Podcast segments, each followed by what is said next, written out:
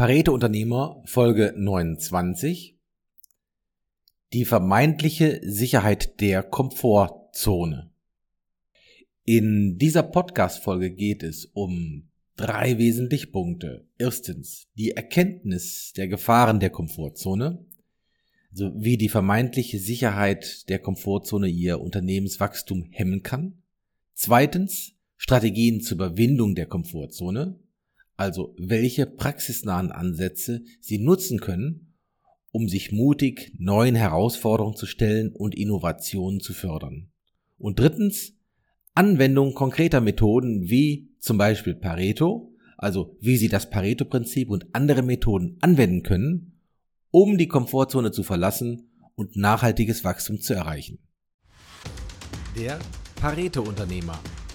Fokus auf die wirkungsvollsten Punkte mit Volker Wefers. Herzlich willkommen zu einer weiteren aufschlussreichen Episode von der Pareto Unternehmer. Heute tauchen wir in ein fesselndes Thema ein, das für jeden Unternehmer von großer Bedeutung ist. Die vermeintliche Sicherheit der Komfortzone. Alles läuft doch gut. Und es sind genügend Aufträge da. Oder?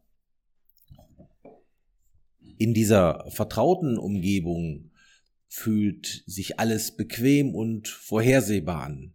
Das Unternehmen merkt jedoch nicht, dass diese vermeintliche Sicherheit eine Illusion ist. Während es in der Komfortzone verharrt, ziehen womöglich Wettbewerber an ihm vorbei. Neue Marktteilnehmer erobern das Feld mit frischen Ideen und innovativen Ansätzen und während das Unternehmen zögert, wird es nach und nach von den Veränderungen überrollt. Das kann sich auch über mehrere Jahre hinziehen. Das ist oft ein schleichender Prozess. Und diese Geschichte ist kein Einzelfall. Viele Unternehmen, auch solche mit jahrelangen Erfahrungen, sind in der Komfortzone gefangen. Sie verharren in vertrauten Mustern und ignorieren die sich wandelnde Welt um sich herum. Doch was genau ist die Komfortzone und warum ist sie so gefährlich? Betrachten wir die Komfortzone als einen verlockenden Ort. Hier herrscht Routine, wenig Unsicherheit, eine scheinbare Stabilität, aber Vorsicht. Diese vermeintliche Sicherheit kann gefährlich sein. Sie kann zu Stagnation, mangelnder Anpassungsfähigkeiten und dem Verlust von Wettbewerbsvorteilen führen. Blicken wir der Realität ins Auge. Unternehmen, die in der Komfortzone verharren, sind wie Schiffe in ruhigen Gewässern, die nicht bemerken, dass ein Sturm aufzieht. Doch es gibt einen Ausweg und dieser Ausweg besteht darin, die Grenzen der Komfortzone zu überwinden und sich neuen Herausforderungen zu stellen. In den kommenden Minuten werden wir uns mit den möglichen Auswirkungen des Verharrens in der Komfortzone beschäftigen. Wir werden darüber sprechen, wie Sie gegensteuern können, um echtes unternehmerisches Wachstum zu erreichen. Bleiben Sie dran, denn die vermeintliche Sicherheit der Komfortzone kann durch mutige Schritte und Perspektiven überwunden werden. Ja, warum sind Komfortzonen so gefährlich und was sind Strategien zur Überwindung?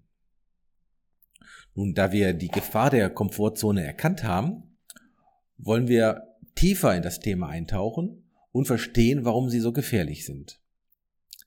Lassen Sie uns gemeinsam erkunden, wie Unternehmen in der Komfortzone stecken bleiben und wie, wie wir diese Herausforderung erfolgreich bewältigen können. Unternehmerinnen und Unternehmer da ist es oft verführerisch, in der Komfortzone zu verharren. Ne, weil wir haben ja schon gesagt, das fühlt sich vertraut und sicher an, aber lassen Sie sich nicht täuschen, denn diese scheinbare Sicherheit kann sich als gefährlich erweisen. Warum? Weil Unternehmen der Komfortzone stagnieren und sie bleiben bei dem, was sie bereits wissen und können und vermeiden Veränderungen, selbst wenn diese notwendig sind. Und dies führt zu fehlenden Innovationen Anpassungsfähigkeit und einen schleichenden Verlust Wett des Wettbewerbsvorteils. Doch wie können wir aus dieser gefährlichen Komfortzone ausbrechen? Die gute Nachricht ist, dass es bewährte Strategien gibt, die uns helfen können, mutig über den Tellerrand zu blicken und neue Wege zu beschreiten. Die Strategie eins ist, neue Perspektiven gewinnen. Eine Möglichkeit ist, bewusst neue Perspektiven zu suchen und das bedeutet, sich regelmäßig mit neuen Informationen, Technologien und Trends auseinanderzusetzen. Neue Blickwinkel, Blickwinkel öffnet die Tür zu Innovationen, Ideen und inspirieren zu Veränderungen.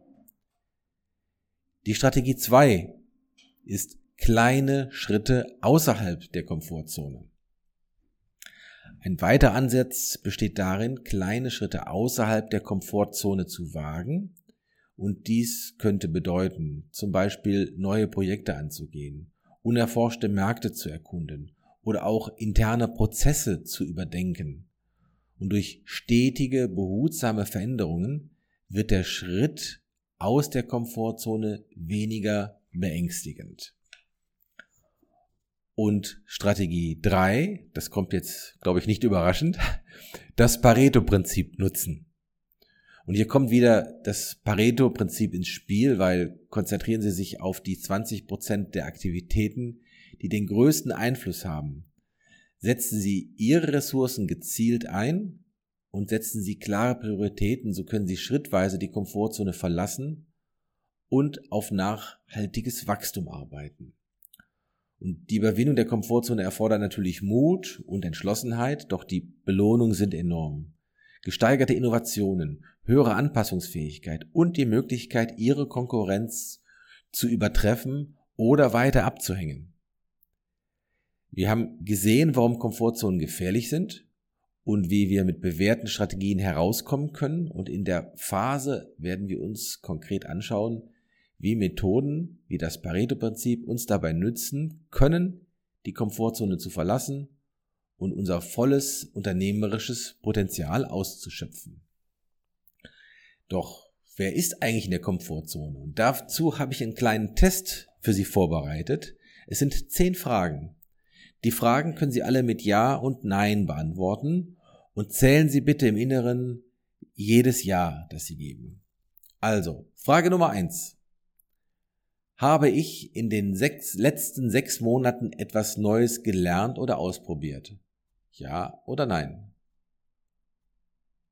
Frage zwei: verbringe ich auch einen Teil meiner Zeit damit, bewährte Aufgaben und Prozesse zu optimieren, anstatt mich ausschließlich auf vertraute Aufgaben zu konzentrieren?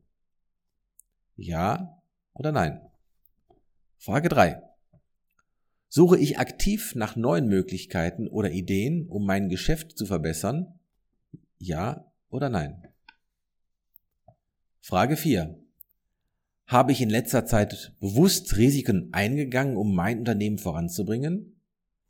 Ja oder nein? Frage 5. Bin ich bereit, Veränderungen in meinem Unternehmen vorzunehmen, auch wenn sie unangenehm sind? Ja oder nein? Frage 6. Versuche ich mich regelmäßig mit Menschen auszutauschen, die unterschiedliche Perspektiven haben? Ja oder nein? Frage 7. Habe ich klare Ziele für mein Unternehmen, die über das hinausgehen, was ich bereits erreicht habe? Ja oder nein?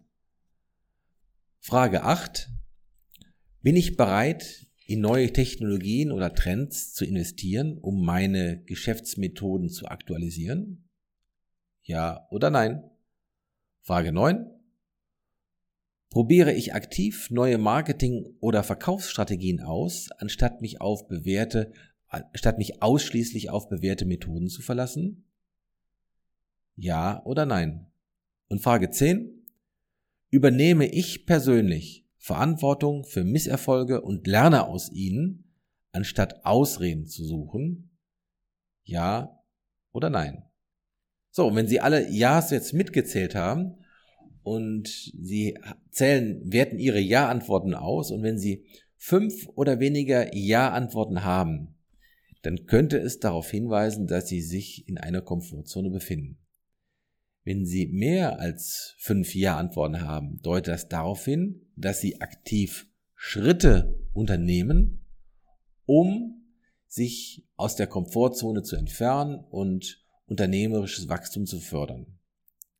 Denken Sie daran, dass dieser Test nur eine grobe Einschätzung ist und es ist wichtig, sich kontinuierlich an der Erweiterung äh, Ihrer Komfortzone äh, rauszukommen, daran zu arbeiten. Ja, das war im Grunde nochmal ein, das war es schon in dieser Folge. Ich biete Ihnen nochmal eine kurze Zusammenfassung an. Also in dieser Podcast-Folge haben wir erkannt, wie die Komfortzone das Unternehmenswachstum behindern kann und die Gefahren der Komfortzone und ihre negativen Auswirkungen auf Innovationen und Anpassungsfähigkeiten wurden beleuchtet. Als Handlungsempfehlung das Pareto oder 80-20-Prinzip kann man optimal nutzen, um den Geist der ständigen Ver, äh, Verbesserung zu leben. Und wenn Sie das Pareto-Prinzip verwenden, machen Sie es doch so, um die kritischen 20 Prozent der Aktivitäten zu identifizieren, die den größten Einfluss haben. Und konzentrieren Sie sich auf diese, während Sie den Geist der ständigen Verbesserung pflegen. Und ermutigen Sie Leistungsträger, sich aktiv an den Verbesserungen zu beteiligen. Beginnen Sie mit kleinen Schritten außerhalb Ihrer Komfortzone und erweitern Sie kontinuierlich. Das Pareto-Prinzip gepaart mit dem Fokus auf Verbesserung wird Ihre Ressourcen effizient nutzen und das Unternehmenswachstum fördern. Ja, und wenn Sie mit mir über Ihre Strategiesituation sprechen möchten und wie Sie mit wenig Aufwand mehr erreichen, buchen Sie sich einfach einen Termin für ein Erstgespräch unter www.volker-wefers.de Gute Geschäfte und viel Erfolg wünscht Ihnen Ihr Pareto-Stratege Volker Wefers. Das war der Pareto-Unternehmer. Fokus auf die wirkungsvollsten Punkte von Volker Wefers. Wenn es Ihnen gefallen hat, abonnieren Sie den Kanal. Weitere Informationen unter www.volker-wefers.de.